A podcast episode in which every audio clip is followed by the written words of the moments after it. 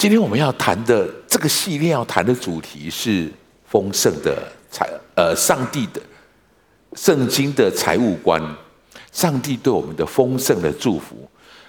修哥每一年大概都会安排一个系列来谈一谈财务，财务的丰盛是基督徒的祝福吗？基督徒除了财务的祝福，有没有其他的祝福？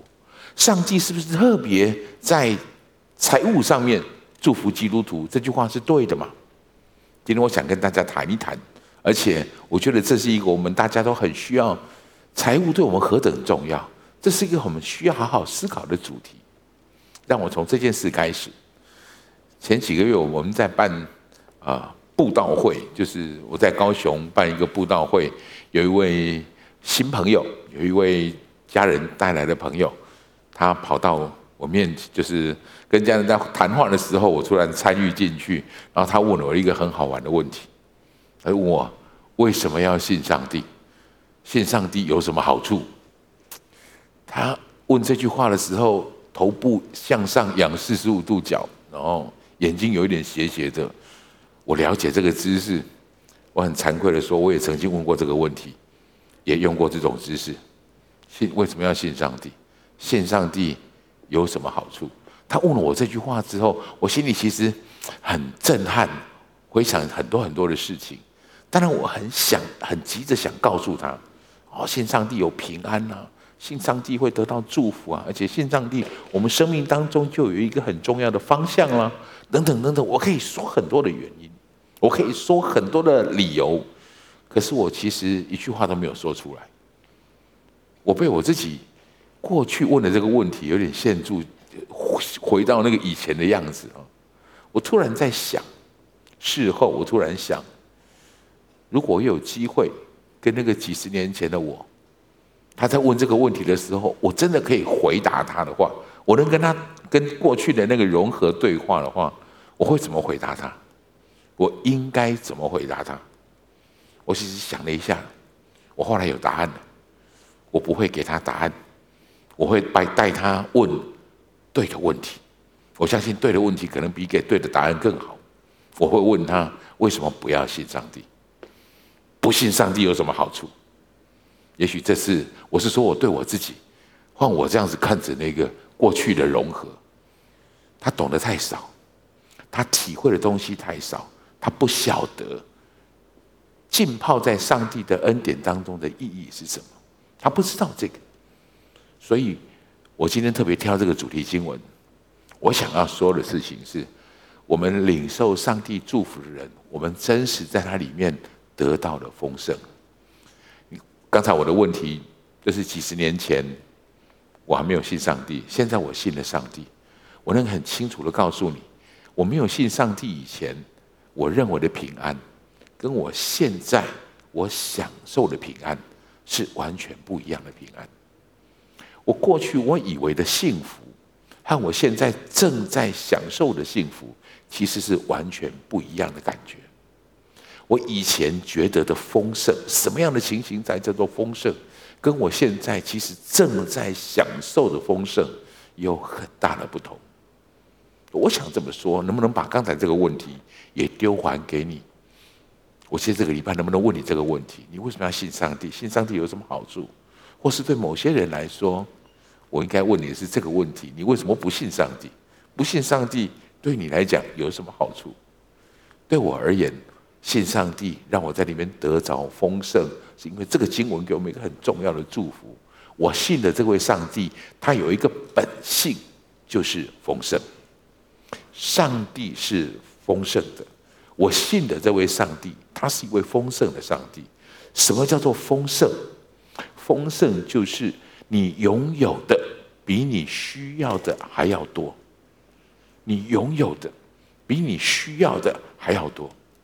上帝是丰盛的上帝，整本圣经在启示的是上帝的本质。上帝是一个非常丰盛的神，但是请知道这件事：财务上的丰盛、经济上的丰盛，是上帝本性当中不可或缺也不可分割的一部分。神的丰盛当然包含财务，但是不是只有财务。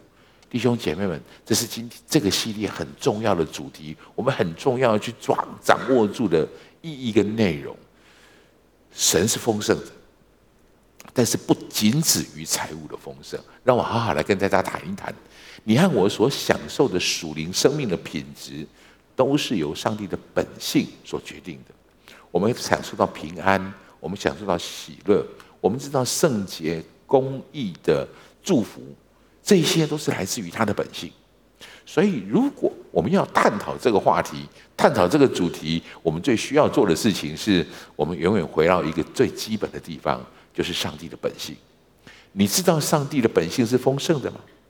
你知道上帝的存在，就是上帝所显明的地方，都极其华丽嘛？他可以不必这么做的。你知道，在圣经当中，只要谈到那个约柜。你知道约柜的制造是用皂荚木，外面包成一层金。约柜上面有两个非常华丽的基路伯，用纯金打造出来的。谈到上帝，你会发现他的创造是充满了这些华丽的元素。那我们来看看，在这是亚当跟夏娃第一个居住的地方，叫伊甸园。伊甸园是造给他们居住的。各位，那是个园子。园子里面有几个很特别的地方，把它记载在圣经上面。我们一起来读一下《创世纪》里面这句话，好不好？来，有河从伊甸流出来，那里有金子，并且那里的金子是好的，有珍珠和红玛瑙。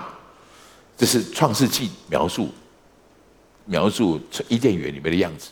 到了《启示录》描述那个新圣城耶路撒冷更夸张，整个墙壁都是宝石的。街道是金金铸造的，上帝是丰盛的，神所拥有的是华丽的，他也不吝于展现这个部分。弟兄姐妹们，如果谈到我们是谁，我们是上帝创造的，按照他的形象、他的样式创造的，我们原本就命定起来，我们是丰盛的。我们是丰盛的，不止在金钱上的丰盛。圣经里面只要谈到上帝的，他拥有的一切都是令人震撼、令人羡慕的。我们来读这个经文，很过瘾的经文。来，耶和华尊大、能力、荣耀，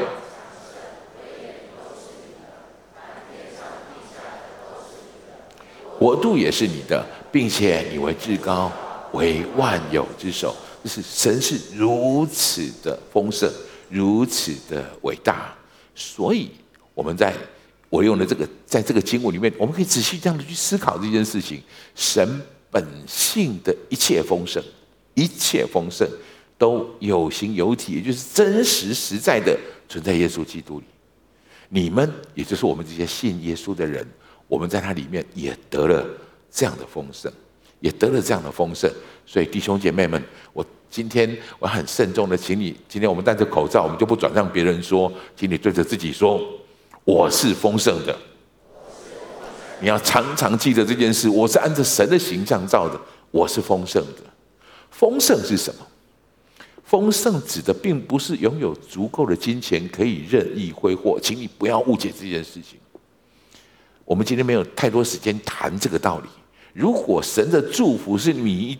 信了神之后，神就让你拥有无数的金钱，这件事情本身就会带来一个极大的毁坏跟极大的破坏。我们今天不谈这件事情，我想谈的事情是，你要知道真正的丰盛的意义是什么。丰盛指的是你可以拥有不受钱财捆绑与限制的能力，享受丰盛。你拥有这个能力，你也可以真实的因此活出上帝命定生命的价值。请不要期待花不完的金钱，让我感受丰盛。我认识几位拥有花不完金钱的人，他们不见得拥有这个能力，不受钱财的捆绑跟限制能力，他不见得。我想提醒大家，耶稣花了很多时间在谈论这件事情。圣经一直在告诉我们，把你的眼光放在对的事物上面。这个世界充满了许多让我们可以享受的丰盛。我们如果单单只专注在财务的丰盛，又会带来很大的搅扰跟问题。我发现一件事，人们最大的问题不是没有足够的金钱，人们通常大部分人，我所认识的大多数的人，排除那些陷入那个财务困境特别的的特别的事情的人，大部分人都不是没有足够的金钱，他担心的都是面对没有足够金钱的恐惧。所以我能不能说，人们最大的问题不是不是没有足够的金钱，而是对于没有足够金钱的恐惧。因为你有这种恐惧，你就做出许多错误的决定来。因为有这种恐惧，就带出很多其他错误的思想来。所以你会拥抱金钱，你会抓住金钱，你会这种恐惧对我们的杀伤力是很大的。我猜。在你身边，因为这种人人数其实这种人的比例很多，你身边一定有这样的人，一定有这样的人。他生命最重要的事情就是钱，他觉得钱可以解决所有的事情，他很担心的事情是钱的流失出去。他判断有一些人判断我这一生是不是有幸福，我这一生是不是有丰盛，在于我有没有足够的钱可以花。我想告诉你，这样的生命。不够盛，不够丰盛。如果只专注在钱财的丰盛，其实正是不够丰盛的现象。你同意这句话吗？这个世界有很多值得我们去探讨、值得我们享受的东西。如果你只专注在我拥有多少金钱这件事情上，你的生命会变得非常贫瘠。我想，我我想提醒大家一件事情：我认识一些。很有钱的穷人，我希望我们不是这样的人。有有钱不一定你就很有富有，不要把财务的富有放在这件事情上面。耶稣花很多篇幅在谈这件事，当然最典型，大概耶稣谈这件事情，他他在告诉我们，不要为了吃什么穿什么，不要为了有多少钱，不要为了钱不够而忧虑。耶稣用天上的飞鸟来比喻，非常精彩。我们来读一下这个话好不好？你们看，天上的飞鸟也不种，也不收，也不。你们的天赋尚且养活它，你们不比飞鸟贵重的多吗？这是耶稣告诉我们，他在讲什么？他在说这个世界这么美好，这个世界创造多么美好，你可以享受在这个世界当中。结果你不去享受，你只专注在我有没有钱，我有没有足够的金钱，这是多么可惜的一件事情。我们有可能只太专注金钱，而错过人生许多的风景吗？几年前，我有机会去了一趟西安。哦，中国所有的城市里面，我最期待去的就是西安。我最期待去西安，你知道为什么吗？因为西安有兵马俑。啊，我自从兵马俑被开发出来的时候，我就发现，哦，这兵马俑很。所以我的完全的心思意念都在那个兵马俑上面，我可以在那边停留两天。西安有两个地方我觉得很吸引我，一个是兵马俑，另外一个是华清池，听说可以在那里泡汤。当初杨贵妃就是春寒赐浴华清池，就这两个地方塞在我的脑里面，完全就是充满这个。当我在那个地方的时候，我就一直打听怎么去，要怎么拜访兵马俑，怎么参观纪念品，要怎么买，应该怎么去做，怎么去做，怎么去哪个地方看华清池。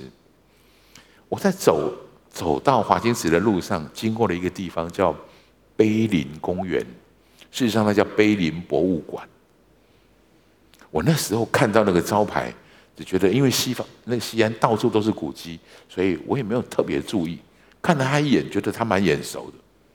等我回来，我才发现一件事：那个碑林博物馆是我的我爸爸在我在国中的时候跟我谈过的一个地方。他说，人生一定有的地方，碑林的博物馆，从汉唐时期所有的那些石碑，一个非常非常中国很有名的书法，包括那个基督教刚传到中国来的第一面石碑，叫。大秦景教流行中国碑就放在这里面，那是我一生一定要去的地方。我国中的时候是，我回来我才发现，我竟然从那这边走过去，我没有进去。我回来很扼腕，我就觉得啊，为什么为什么没有去成？为什么满眼子都只想着兵马俑，就我我就没有到这个地方去。我想告诉你，我一定会找一个时间，找一个机会再去一次，再去一次，专程去这个地方。我为什么告诉你这个故事？我想告诉你的事情是：西安我可以去第二次，可是我们的人生只有一次，我们的人生只有一次。这是为什么？耶稣告诉我们，不要把时间，不要把你的思想专注在贪财这件事情上，家道丰富这件事情上。如果你只专注在这件事情，你会错过很多你原本就该去经历的事情。弟兄姐妹们，这是我请你知道，我们的神是丰盛的，不要让只有财物的丰盛绑住了我们应该有的丰盛。我们读一下耶稣说的这句话好吗？来。于是对众人说：“你们要谨慎自守，免去一切的贪心，因为人的生命不在乎家道。人的生命不在乎家家道丰富。当然，你可以家道丰富，但是不要只为了追求家道丰富，失去真正生命最重要的、最重要应该探索的事情。这是耶稣的教导，这是耶稣告诉我们谈到的事情。所以。”既然有这样的想法，我要给你第二个标题：追求丰盛的财富是有风险的。追求丰盛的财富是有风险的。在这件事上，我们需要有一点讨论，有一点想法。首先，我想先对风险做一个定义：什么叫做风险？风险指的是某种损失发生的可能性。注意哦。风险是指损失发生的可能性，损失还没有真正产生，所以风险和危害是不一样的。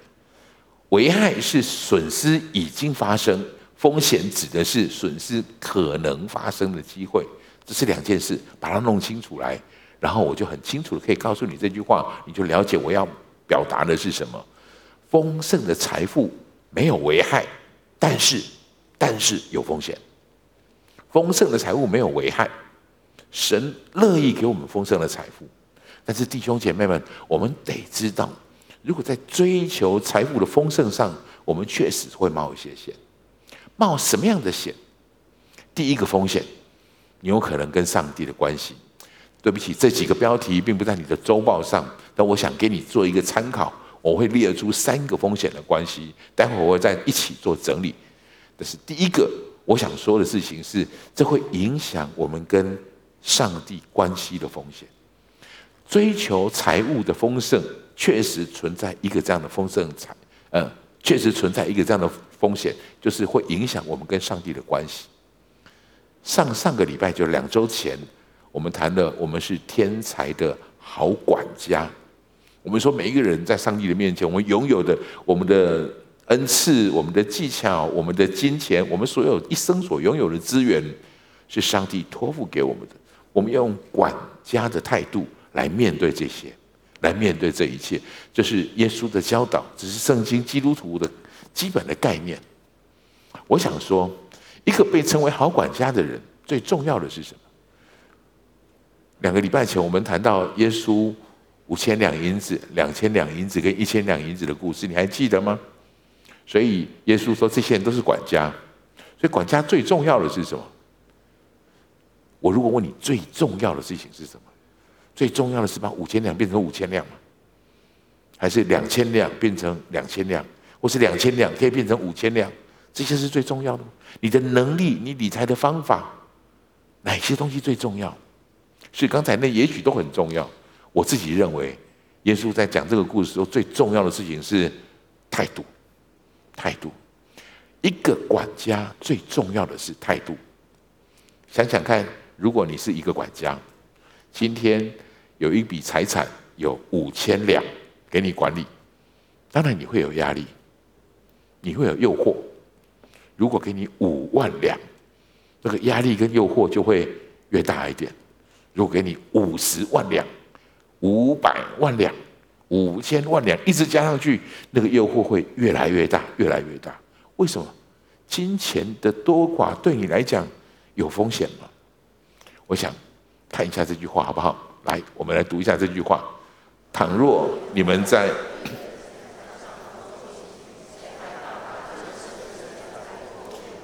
谁还敢把那真实的钱财托付你们？谁敢？就是这个地方很特别，耶，这是耶稣说的比喻。耶稣把今世的钱财用“不义”两个字来形容。我能不能请在你的周报上把“不义”这两个字圈起来？想一想这件事情，想一想这件事情，钱财是公义的吗？钱财是公义的吗？或者我举个例子来说，越公义、越圣洁的人，就会赚比较多钱吗？很显然不是，很显然不是。越有公义的人，是不是财产就会越多？不是，看起来金钱是一个工具，它跟公义无关。各位，这也是现世这个时代总主要的问题之一。我认为。财富、金钱的取得，跟你的圣洁、公义和付出不一定有完全的关联。这是我要谈的。所以耶稣用这个话说，在不义的钱财上，他把这个钱财当成不义。也就是说，真正的公义和财富，这是不同的东西。我说我们会破坏跟上帝之间的关系，指的就是这件事情。这对我们来讲会是一个很大的挑战。我想问你这个问题：你比较尊荣那些有公益的人，还是比较尊荣有财富的人？你觉得哪一种比较让你尊敬？哪一种人在现在的社会上更尊重公益，还是更尊重财富？现在的社会的标准又是什么？我们羡慕的眼光是在这个人的公义上面，还是这个人的钱财上面？你羡慕的样子，现在的孩子们，包括我们自己。你羡慕的是他很有钱，还是你羡慕的是他很圣洁，他很有公义？这一些东西都在挑战我们的价值观。价值观。另外，我再给你一个例子：我们最喜欢展示的是我们公益的那一面，还是我们财富的这一面？哪一个东西你比较容易展示出来，而且你比较乐意展示出来？有一件很好笑的事情，我有一个朋友，他来跟我抱怨。他说有一个很重要的婚宴，他太太坚持不跟他一起参加。他们两两夫妻应该一起参加的，太太那他太太那一天坚持不出门。我问他为什么，然后那个先生很无奈跟我说，他有几个名牌的包包，要不就送喜了，要不然就被别人借去了，家里一个名牌包都没有，所以他竟然就不肯出门。我现在觉得很压抑。我跟其他人谈这个事情的时候，每个人都觉得理所当然，没有包包干嘛出门？我们在展现的是什么？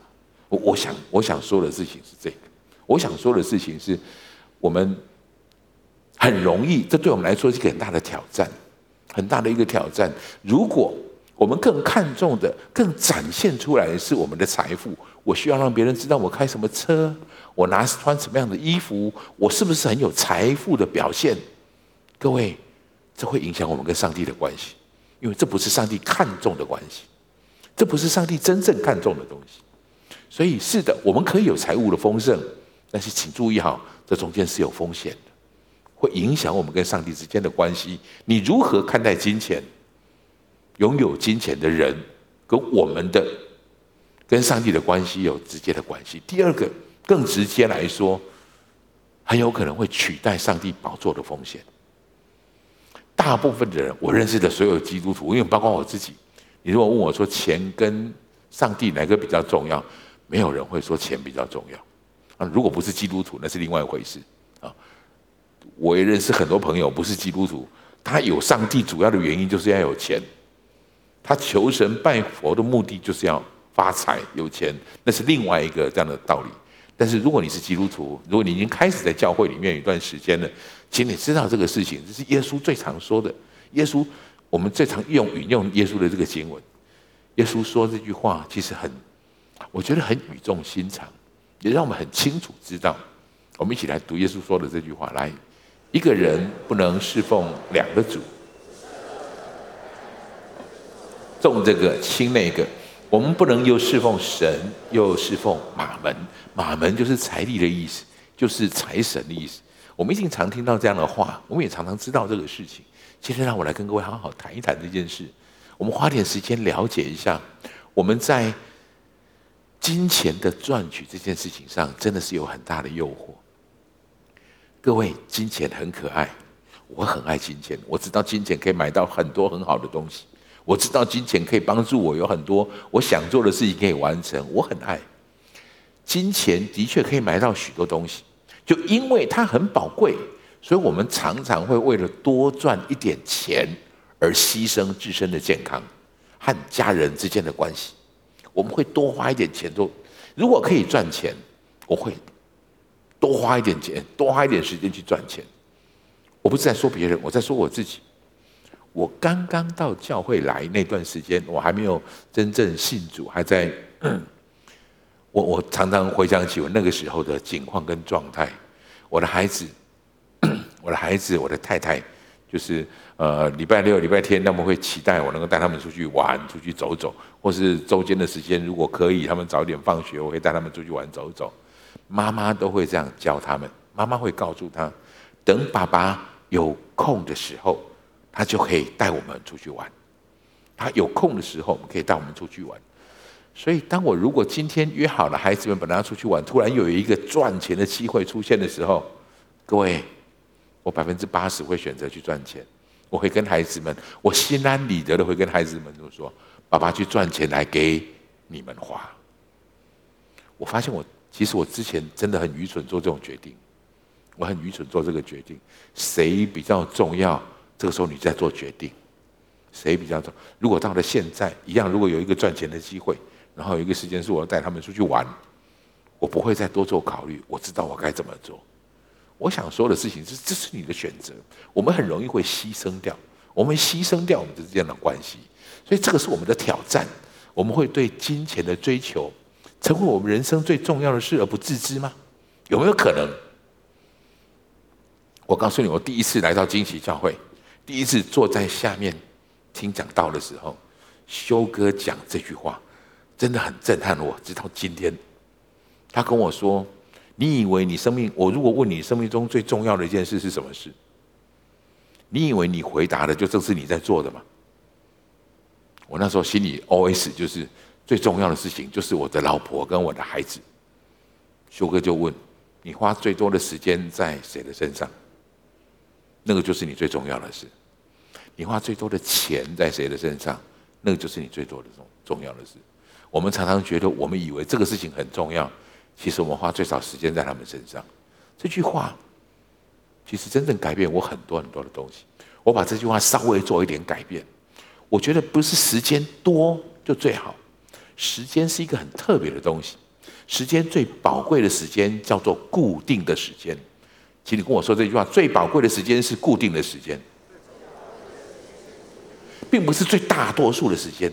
我们大部分人大多数时间我们需要拿来工作，需要拿来赚钱。但是你最宝贵的时间是什么？是第一个被你分割出来说，这个时间一定是属于什么的这件事情。对我来讲，星期天上午，这是上帝的时间，这是我播出来的，不管什么事，它不会影响这件事情。另外，星期天的下午到晚上，这是我的家庭时间，是我跟孩子们在一起的时间，这个是固定好的，你不会变的。你需要在你的生命当中，把真正重要的事情、重要的人、时间固定起来。我的时间表上面有几个固定的时间，这些是我摆出来觉得最重要的事。各位，你以为你觉得重要的事的事情，或者重要的人，你都正在这么执行这个顺序吗？其实大部分的时候不是。我今天在约谈，常常跟几个年轻人一起谈一谈。他们会跟我说：“我问他们，你人生最重要的事情是什么？为这个预备，为那个预备。”结果我们坐下来，把他的时间分配列出来之后，发现我告诉他：“你时你你人生最重要的事情其实是电动玩具。你人生最重要的事情是某个连续剧，很有可能。各位，我们有可能对这些最重要的事物，我们不自知，我们没有没有注意到这件事情。所以今天，请允许我提醒你这件事，这是固定的时间。”另外有一个概念叫最初的金钱。什么叫最初的金钱？就是当你拿到一一份金钱的时候，第一个你会拿来做什么事情？那个就是最重要的事。第一件你会想到的事情，那就叫最重要的事情。第一个你把它播出来的，那是最重要的事情。各位，人生当中一定要有对的次序，人生当中要有对的次序，你要懂得去决定这个次序，否则别人就帮你决定次序了。我再说一次，你要懂得自己决定次序，否则别人就帮你决定次序了。等你一觉醒来，等你一生过去，你会发现，我并不是为自己活，我的生命其实没有掌握在自己的手里。这是我的提醒，风险很重要。这个风险不要让别的东西取代了上帝的位置。让我再说一次，不要让别的东西取代了上帝的位置。你有了这个保障，你就拥有权柄，自己设立好你认为对的方式，对的顺序。这是我觉得在这里面，耶稣告诉我们一个很重要的真理，很重要的真理：不要拜神又拜马门。第三个限制是限制上帝作为的风险。财务这件事情有可能影响、限制了上帝在我们生命当中的作为。此话怎讲？我们会常犯的一个错误，是我们常常要启动一个计划的时候，往往我们首先考虑的是财务问题，而不是上帝心意的问题。你会吗？许多年前，大概二十年前吧，那时候惊奇教会大概三四百个人。修哥有一天在，就是他都在酝酿想这件事情。他说：“我们应该开始牧风。”然后他就解释牧风是什么，因为外面有很多隔代教养的啊，有一些比较弱势的单亲的孩子们，我能不能开放教会平时周间的时间，我们请最好的老师来教他们。我们帮他们预备餐食，我们帮他们一切通通免费。同工听到大家都为了这个理想的伟大拍拍手，每个人都问一件事情，同一件事情，大家同异口同声说：钱从哪里来？修哥，你知道这要花多少钱吗？我们很容易这样思考。我如果在教会里面学到什么，我学到这件很重要的事情，神的旨意必定会完成。神不会被财务限制，重点是他的心意如何。重点在于他的心意如何，所以你更先需要做到的事情是了解上帝的想法。请不要误会，我不是说计算成本是不对的，计算成本很重要。耶稣也这样说，耶稣这是耶稣做的比喻。耶稣说：“如果你要盖一栋楼，你不用先坐下来好好算一算花费要多少吗？你需不需要计算成本呢？”耶稣说的话，来，我们一起读一下这句话好吗？来，你们哪一个要盖一座楼，不先坐下计算花费，能盖成不能呢？恐怕安了地基不能成功，看见的人都笑话说，这个人开了工却不能完工。我们当然需要计算，但是我的意思是，能不能不要不要让财务的限制限制了上帝在你生命当中的。计划，不要做这件事。我们在盖这座会堂的时候也是如此，很典型。包括这两年我们在高雄建立高雄的呃高雄的高雄教会，我们找到一个地方，我也碰到一个很这样的挣扎。但是感谢主，这次我学会了，这次我了解我应该如何做这件事。我没有让财务的限制限制了我们的发展。但是我们找到这个地方，总共的经费大概要一千万。那个时候，高雄惊奇一整年的奉献只有四百万，一整年的奉献只有四百万，所以我们预计，我们就做一个这样的计划，能不能我们在两年之内再筹出八百万？哦，对不起，一年半之内筹出八百万，要来供应这个财务，在建堂的这个财务，大家都觉得压力很大，好像不大可能，等等等等。可是我重要的事情是，我觉得最重要的事情，我们祷告。这是不是上帝的心意？神是不是祝福在这些事情？神是不是要我们做这件事情？找到上帝的心意，你就可以真实的活出一个真正对的方法。我说这件事情的时候，我希望不要给你错误的观念。我曾就是有一次，就是很很很特别、很好笑的一件事。有一个弟兄听我说了类似这样的一篇讯息，事实上那是在一个上课的时候。他就到我面前来跟我说：“荣和哥，请为我祷告，我决定了，我要变卖所有的，下个月开始我要开始反环游世界，那个是我的梦想。我从小的梦想就是环游世界，然后两百天，从哪里到哪里到哪里，我都已经想好了。我一直在愁我没有金钱。今天听完你说的这句话，我知道上帝一定会供应我。我听了一身冷汗。”我请他好好留下来，我有更多的话要告诉他。各位，重点在这是不是上帝的心意？我后面再好好来谈这件事情。所以我把风险的事情给各位一个总结。风险有三个，这三个风险是我今天提出来跟你讨论的。我也请你好好想一想，我们的生命当中会不会落在这个风险里面？谈到风险，其实有一个好处。如果你知道风险，你就可以规避风险。我再说一次，你知道风险，你就可以规避风险。这是我今天要花那么多的时间打出来跟各位讨论重要的原因。你懂得规避这些风险，你的生命会真正享受上帝给你的丰盛跟富足。因为这句话，我这是圣经里面我最喜欢的经文。这是我受洗那一天有一个长辈送给我的。就挂在我们家的客厅里面，一直到现在。我每次回家一定会看到这个经文。我想大部分人都可以背下来这个经文，对吗？我们一起来把这个经文好好念一次，请。耶和华是我的牧者，我必不致缺乏。再来一次，耶和华是我的牧者，我必不致缺乏。看到这句话，看到这个经文，都觉得心情非常的平和，很安静，然后充满了感恩，又充满了感谢。这句这个经文有两句话，前面耶和华是我的牧者，后面我必不是缺乏。我大部分的时间都专注在第二句话上面，我很感恩的也都是第二句话，我必不是缺乏。确实我一直不是缺乏，确实我们在高雄经济在开始建造的时候，神一路的供应，弟兄姐妹一直在这里面，我们同心合意，我不是缺乏。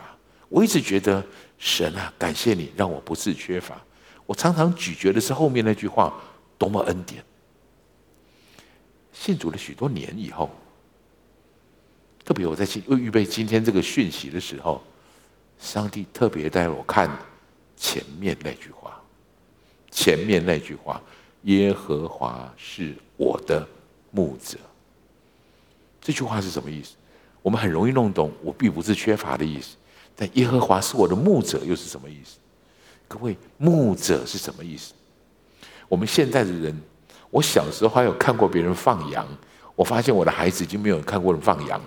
我们对放羊到底是怎么回事，你们搞不大清楚了。牧羊人会带着一个牧羊杖，羊有一群，羊通常眼睛是近视，他看不到太远的地方，所以牧羊人需要把他们离跑开的羊要把它勾回来。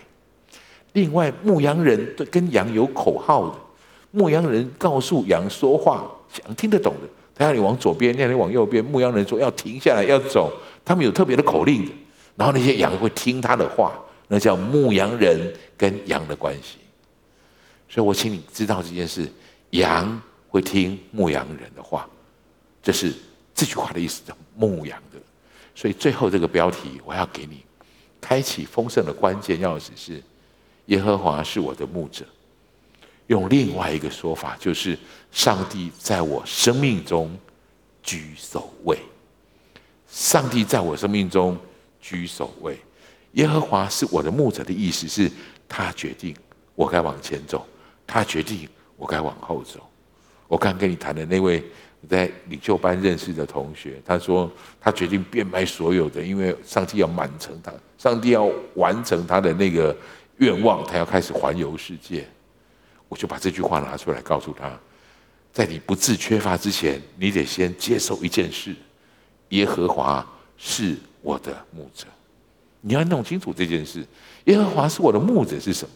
那我今天花点时间跟你谈这件事情。耶和华是我的牧者，他就是一个恩典，因为上帝会带领你。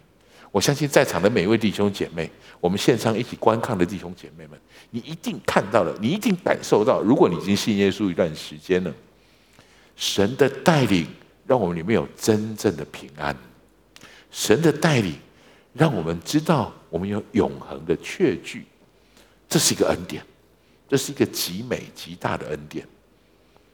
但是，它也是一个需要付上代价的事情。各位，你要承认耶和华是我的牧者，你要付上代价的。我再说一次，你要承认耶和华是我的牧者，你要付上代价的。这个代价是你要寻求他的旨意。如果你知道他是牧者，你得听听他的声音。在这里，你应该做什么？你应该往左走，你应该往右走，你应该遵守哪些命令？各位。只要遵守命令，我们都是需要付代价的。你要夺去你自己的自由意志，你要降服在他的命令下面，这是不容易的一件事情。但是这才是耶和华是我的牧者的原因。我们太常看到我必不致缺乏，都被这样的事情吸引。很多基督徒如此。我能不能告诉你，今天我们一个很重要的事情？今天我们的题目叫“开启丰盛的关键钥匙”。关键钥匙是什么？耶和华是我的牧者，我们在他里面得到丰盛，所以你要付上这样的代价，你要愿意跟随，你愿意跟随上帝，你要付上这个代价。我觉得这是我们大部分人要花代价去付账的。你要跟同伴相处，彼此相爱。让我举个情况让你知道，牧羊人不会牧一只羊，我们养小狗会养一只小狗。但是牧羊人是养一群羊，所以一群羊羊都有同伴的。转头看看你的旁边的人，如果他也是耶和华，也是他的牧者，我们就是同一个羊群。那你在小组里面更清楚，这一些人跟你是一个同一个这样的羊群。难的事情是在这里，一定跟其他的羊群，我们要彼此相爱。各位，爱上帝容易很多。因为上帝如此美好，可是爱旁边的同伴，爱我们羊群，上帝牧牧羊的羊群里面的其他的羊，就对我们来讲有一点点难处。但是这是最宝贵的地方，这就是为什么我说教会生活如此重要。你要我不想请你跟旁边说，但是我要你一定要说这句话，请你告诉自己，教会生活很重要。为什么教会生活很重要？你可以做到这件，寻求他的旨意，你会愿意跟随，你会跟同伴相处，彼此相爱，你会尊主为大，这都在教会生活里面展现出来真正的价值。你会有一群朋友跟你彼此遮盖，你把你的想法告诉他，他把他的想法告诉你，我们可以彼此沟通讨论。一个人跟随很重要的一件事情是，我们永远有时候常常去挑战。这是我的意思，还是上帝的意思？许多年前，我决定要，我开始要到教会来全职。前面有一段挣扎的时间，我身边很多弟兄姐妹为我祷告，他们支持我，他们也觉得我应该到教会来全职服侍上帝。我的几个带领我的人，我的几个牧者、牧长，他也为我祷告，他也觉得应该这是上帝的旨意。各位。如果你活在上帝的旨意里面，你是有彼此的印证的。就像我刚跟你提到，我在高雄，我们早在那个地方要开始建立教会，我们有彼此弟兄姐妹祷告很长两年的时间，我们确定这个方向。所以我们要好好正式的解释刚才那件事情。我刚刚碰到一个，我刚刚跟你提的这个事情，有一个领袖班结业的同学，他跟我说，他要变卖所有的。因为知道他一定不被财务限制，他要完成他这样美好的梦想。我先把这些话讲清楚来。也许上帝真的呼召某些人这么做，我不知道。也许有，我不排除这样的可能性。但是更重要的一件事情是，如果你有了这个领受，你身边的弟兄姐妹会跟你一起领受。你需要找人帮你一起领受，找你的小组长，找你的区长，请他为你祷告。如果你的小组、你的区长，那么一路这样祷告起来，是的，你该去，你应该去。我也觉得上帝要你去环游世界，恭喜你，你就去买机票吧。上帝一定会恭会会祝福你的。我的意思是这个，不要自己独断独行，你才真正执行出上帝是我的牧者。各位，不是你是他的牧者，不是你说的什么话让上帝来听你的。这一点很重要，这一点很清楚，你要了解这件事情。我们需要付上代价的。我让各位再看一下这个经文。事实上，这个经文我需要对你做一件解释。耶稣说这个经文的时候，其实不是在讲盖房子。耶稣说这个经文的时候，也不是在讲成本要不要计算，不是在讲有没有钱。耶稣讲这句话的时候，虽然他用盖楼一座楼来做比喻，耶稣谈的是跟随门徒付代价。你要估算，你付得出代价来吗？耶稣的意思是这样：你要跟随我，你付得出代价来吗？让我把这个经文再好好解释一下。十四章，这是路加福音十四章的二十八到三十节。二十七节讲什么？也就是这句话的前面那句话。耶稣说：“来，我们一起读这个话。来，凡不背着自己十字架跟从我的，也不能。”耶稣在讲代价，在讲代价。总结耶稣总结这段话讲了完的时候，他这么说：“这样，无论什么人，若不撇下一切所有的，就不能做我的门徒。”是耶稣总结了这个经文的意思。是这他为什么讲这个建楼房的意思？他说要盖一栋楼的意思是你要想清楚来，你的跟随是不是你跟随得了？你需要付上代价的，你需要付上生命当中一些不容易承受的代价。你愿意这么做，你愿意这么做，你才会得到这样的一个祝福。我特别解释一下，这个地方若不撇下一切，不是那些我不要，不是。耶稣讲的是顺序问题，跟我说一次次序问题。你生命第一等一最重要的事情，把次序排对来。耶稣的意思就是要把所有的东西放到下面来，把我摆在最上面，把跟随主这件事情摆在最上面。主的意思是什么？他是主宰。他是拥有者，他是掌管者，他是牧者。耶和华是我的牧者，所以你要摆的顺序把它弄对来。耶稣在讲的事情是如此，要把这个顺序弄对容易吗？你需要付代价吗？我们再把这个经文读一次，我们会更了解耶稣讲这个话的意思。你要付代价，这代价你要先计算过。来，请你们哪一个要盖一座楼，不先坐下计算花费？能盖成不能，恐怕安了地基，看见的人都，这人开了工却不能完工。这样你对这个经文有更清楚的了解。耶稣谈的不是不是盖楼房计算成本，耶稣在叫我们，你要跟随主，你要考虑你能付上的代价，你愿意付上代价。各位，这就是开启丰盛的钥匙，这是开启丰盛的钥匙。所以一定要不要误解今天讯息的内容，不是你会得到很丰盛，所以你发现神很可爱，神是我的牧者，不是因为你不自缺乏了，你才承认耶稣啊，耶和华是我的牧者。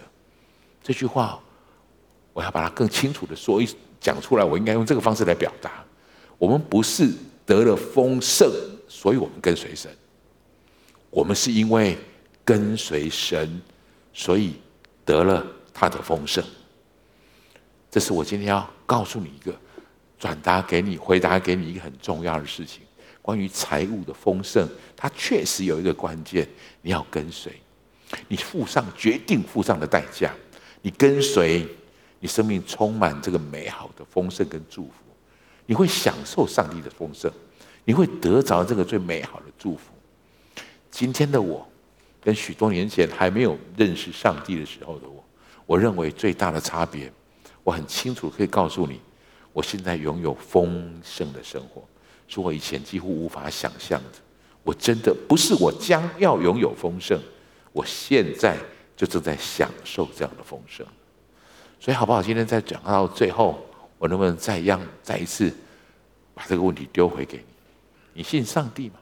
信上帝有什么好处？每个人，我希望这是一个对的问题。你信了上帝了吗？你知道什么是耶和华是我的牧者了吗？你开始领受了他的命令，然后愿意去执行了吗？你开始成为牧羊人的羊了吗？弟兄姐妹们，这是我想告诉你的话。这是今天这个系列的主题，重要的东西要回答给你的。我们丰盛有一个很关键的钥匙。让耶和华在我们的生命当中居首位，成为我们的牧者。因为最后我们让最后用用这个经文，还是在今天的主题经文，让我们最后还是念这个主题经文。耶和华是我的牧者之后，你能够得到的不只是不致缺乏，神应许给我们的是我们在他里面得着丰盛。我们一起读这个经文好吗？来，因为神本性一切的丰盛都有形有体的居住在基督里面，你们在他里面也得了丰盛。我们一起低头来祷告。耶稣，谢谢你让我们在这里领受了、看见了属于你的丰盛。谢谢你，我们可以按着你的形象、按着你的样式创造，让我们可以领受了，在基督耶稣里领受了属于你的丰盛。我有一些话是要对我们当中，我觉得这是我预备这个讯息的时候特别领受的，为我们当中某些弟兄姐妹领受的。神今天好像要释放一个更丰盛的祝福在你的生命里，弟兄姐妹们，在我们当中某些人，神今天要特别释放一个新的祝福在你里面。我觉得神好像今天邀请我来鼓励你，你要好好的思考“耶和华是我的牧者”这句话的意思。你要好好思考这句话的意思。对我们当中某些人来说，这是一句你再熟悉不过的经文了，你再熟悉不过的感受了。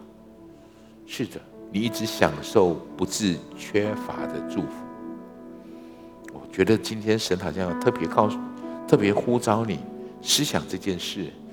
这个经文其实是一个恩典，也是你要付上的代价。我觉得神在对我们当中某些人说：“你需要付上代价去寻求他的旨意，你需要需要付上代价去跟随，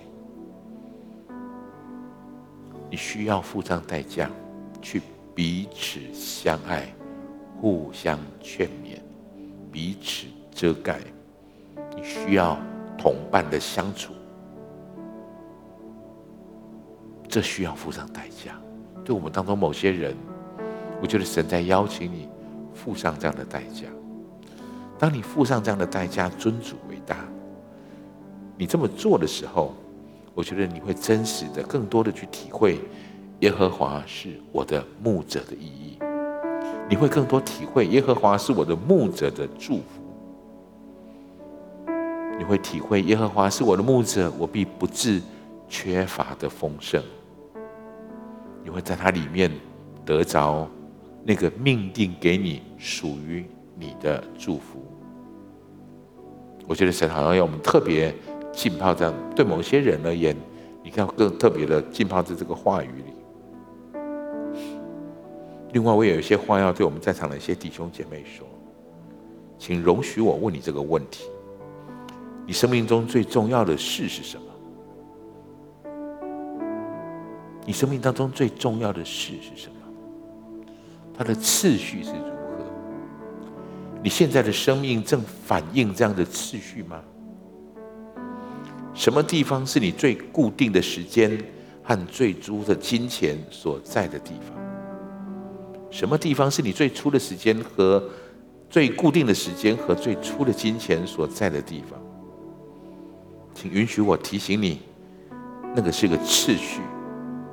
我们生命中有很多次序：赚钱、工作、娱乐、配偶、孩子、朋友，当然还有上帝。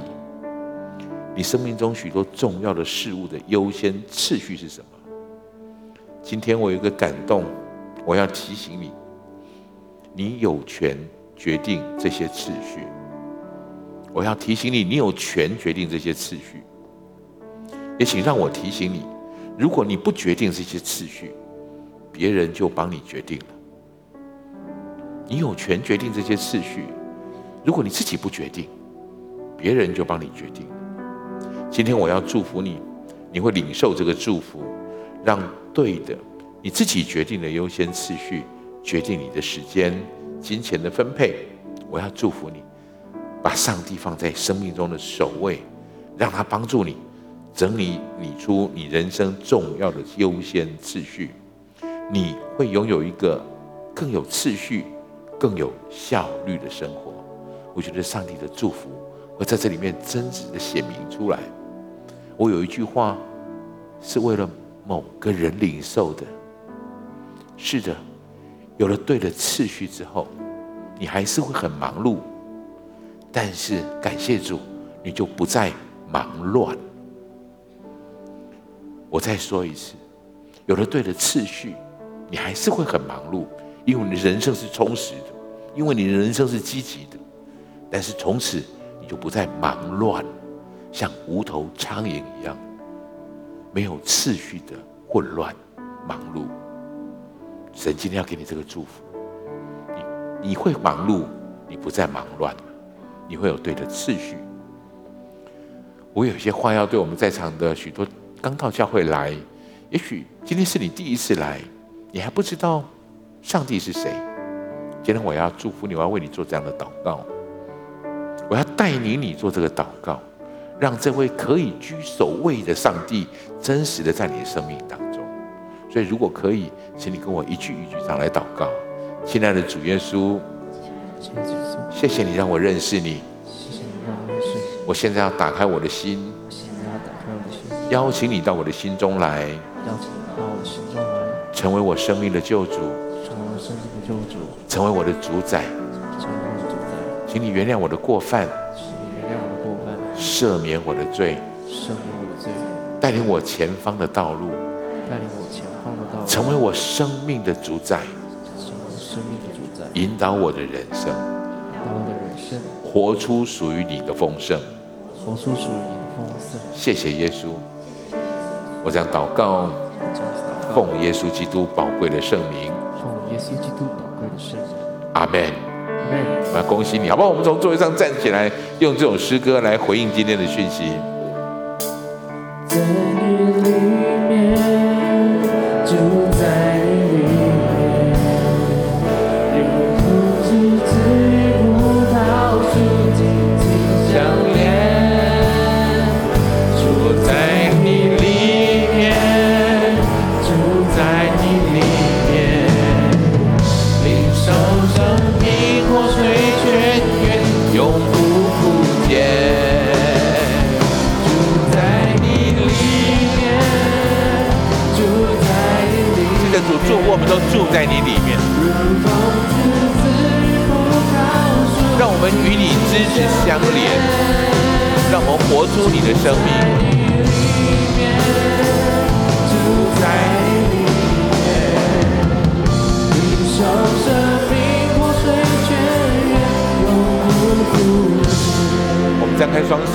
受上帝的祝福，主，谢谢你，谢谢你恩膏我们。谢谢你带领我们看见你的丰盛，祝福在场的所有来宾朋友、弟兄姐妹，现分各分堂点，还有线线上的许多的弟兄姐妹，我们一起领受这个祝福，连在你的枝子里，我们可以住在你里面，你就住在我们里面，让我们可以真实的享受你在我们生命当中真正的丰盛。谢谢耶稣，我们讲的祷告、祝福都是奉耶稣基督。宝贵的圣名，阿门。我们一起拍掌归荣耀给神，哈利路亚。